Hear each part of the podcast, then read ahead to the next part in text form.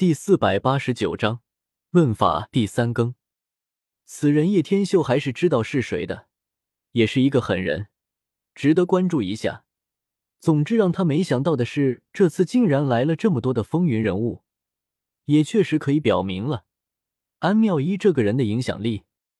最后，所有的船只都停在了大湖深处，因为堆满鲜花的凤船就在前方。半空中。天宫璀璨，巍峨矗立，给人以不真实的感觉。仙乐阵阵，如同自九天传来。九名女子翩然起舞，在夜月下，如上天的仙子来到了尘世间，舞姿曼妙，惑人心神。就算是叶天秀，也不得不叹：修士中的美丽女子一入红尘，果然是神韵无尽。凡人女子纵然再美丽动人，也不可能这样凌空舞动仙风。对于许多人来说，这就是梦幻中的仙子。忽然，有人遇圣剑神光而来，照亮了妙玉湖。刹那而至，这是一个黄衣男子，英姿飒爽，很有气质。大眼圣地的圣子向一飞。叶天秀眉头一挑，前不久才在争夺九秘的地方会面。当然，对此人还是很有印象的，只是这些人怎么都不掩饰就来了呢？不对呀！李黑水也觉察出异常，道：“天妖宫的少主，黄金家族的传人，大夏的皇子，江家的人杰，大眼圣地的向一飞，他们身后的势力屹立在云端，不应如此，该掩饰身份才对。”叶天秀从容的点了点头，道：“没错，妙玉庵毕竟名声不好。”这些人怎么会如此高调呢？一定有我们不知道的原因。两人一致猜测，定有妙处，不然这些人纵来风月，也会顾及声名，不会真身显现。说不定都被安妙一迷得神魂颠倒了呢。屠飞笑着说道：“你说的是你吧？”叶天秀摇了摇头。其实像屠飞这样的性格，倒也是挺好的，毕竟可以无忧无虑。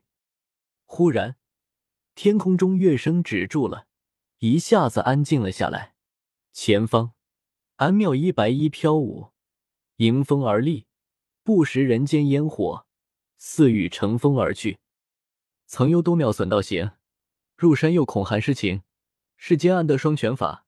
不负无名，不负卿。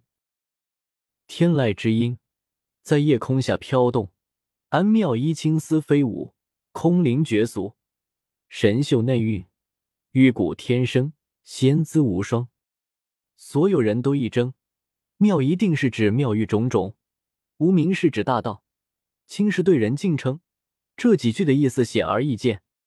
世间安得双全法？安妙一声音动人心惊，美眸扫过所有人，他竟说出这样的话，所有人都惊讶。难道他想离妙玉庵而去，入山隐士不成？想跳出妙玉庵这片污泥，湖中有很多玉舟，所有人都震动。这位东荒最美的女子果然不一般。安仙子，我明你的苦衷，我愿与你共饮山林间。当下就有人这样喊道。扑通！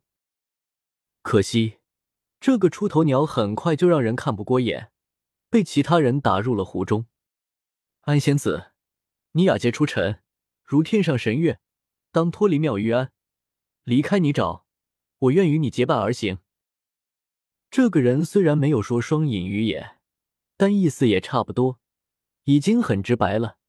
结果亦被人打入水中。亲为一代佳人，自当远离妙玉。我愿与安仙子共履中州。扑通！又一个出头鸟被打入湖中，满身水迹。其他人不敢言声了，怕成为公敌。看底叶天秀忍不住觉得有些好笑。难难难，罢了，今夜只谈法论道。安妙一的声音非常动听，似从九天之上传来。他到底什么意思？难道真想做一代圣洁仙子，不愿猛攻妙玉中？连李黑水都露出了亚色。呀，我可是特意为了他来的啊。屠飞一听，顿时就忍不住心碎起来，鬼叫了一声。安妙一想选出一些人彻夜谈法论道，但又不想寒了其他人，决定夜月下奏琴曲，轻舞一场。雪白长裙飘动，她飞到空中，背后浮现出一轮巨大的明月，她整个人映在当中。皎洁的神月，直径能有三米，将她衬托的无比的圣洁。名副其实的广寒仙子林氏，她舞动天风，绝代倾城。不远处，一把瑶琴悬浮空中，晶莹点点。安妙一冰肌玉骨。在那轮神月中舞动，曼妙动人，如九天玄女下凡。她素手轻弹，点点神光飞射而出，拨动远处的琴弦，发出九天仙音。他边起舞，边流出仙光，落在瑶琴上，整个人都似乎沉醉在了忘我的境界之中。叶天秀的时代观念是很强的，若是其他人这般弄，他会尴尬的飞起。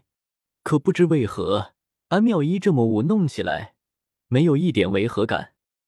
他在那轮神乐中起舞，还能隔空奏出这样的仙音，让人惊叹，全都沉醉不已。忽然，夜空中飞来一些鸟雀，都衔着晶莹的花瓣，围绕着它共同起舞。下方的人全都呆了。漫天花雨飘落，馨香阵阵，百鸟与它同舞。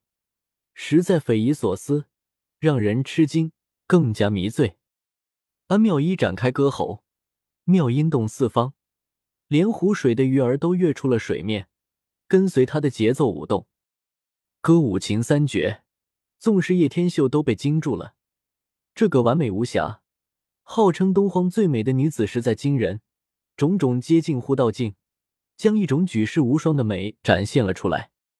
神月中。花瓣晶莹如雨，它翩然飞舞；琴音鸣动，百鸟相和，鱼儿出水。这一切都成为一种妙景。琴技，舞停，歌谣，天地一片安静。安妙一停了下来，亭亭玉立在那。好久之后，许多人才如梦方醒，所有人都被镇住了。妙一愿与诸位谈法论道。安妙一。如夜月下的精灵，轻盈的向上飞去，进入琼楼玉宇间。那里宫阙成片，他消失在一座玉阁中。很多人大梦方醒，争抢着向天空中冲去，都想与他近距离相见。完了，这个女子让我动心了，她真的有一种特别的神韵。现在已经不仅仅是屠飞了。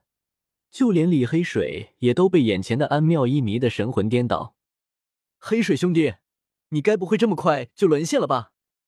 叶天秀笑了笑说道：“我不信你不心动，还在装呢。”李黑水横了叶天秀一眼，现在他的心脏还砰砰跳着，他就不信叶天秀是神人不成。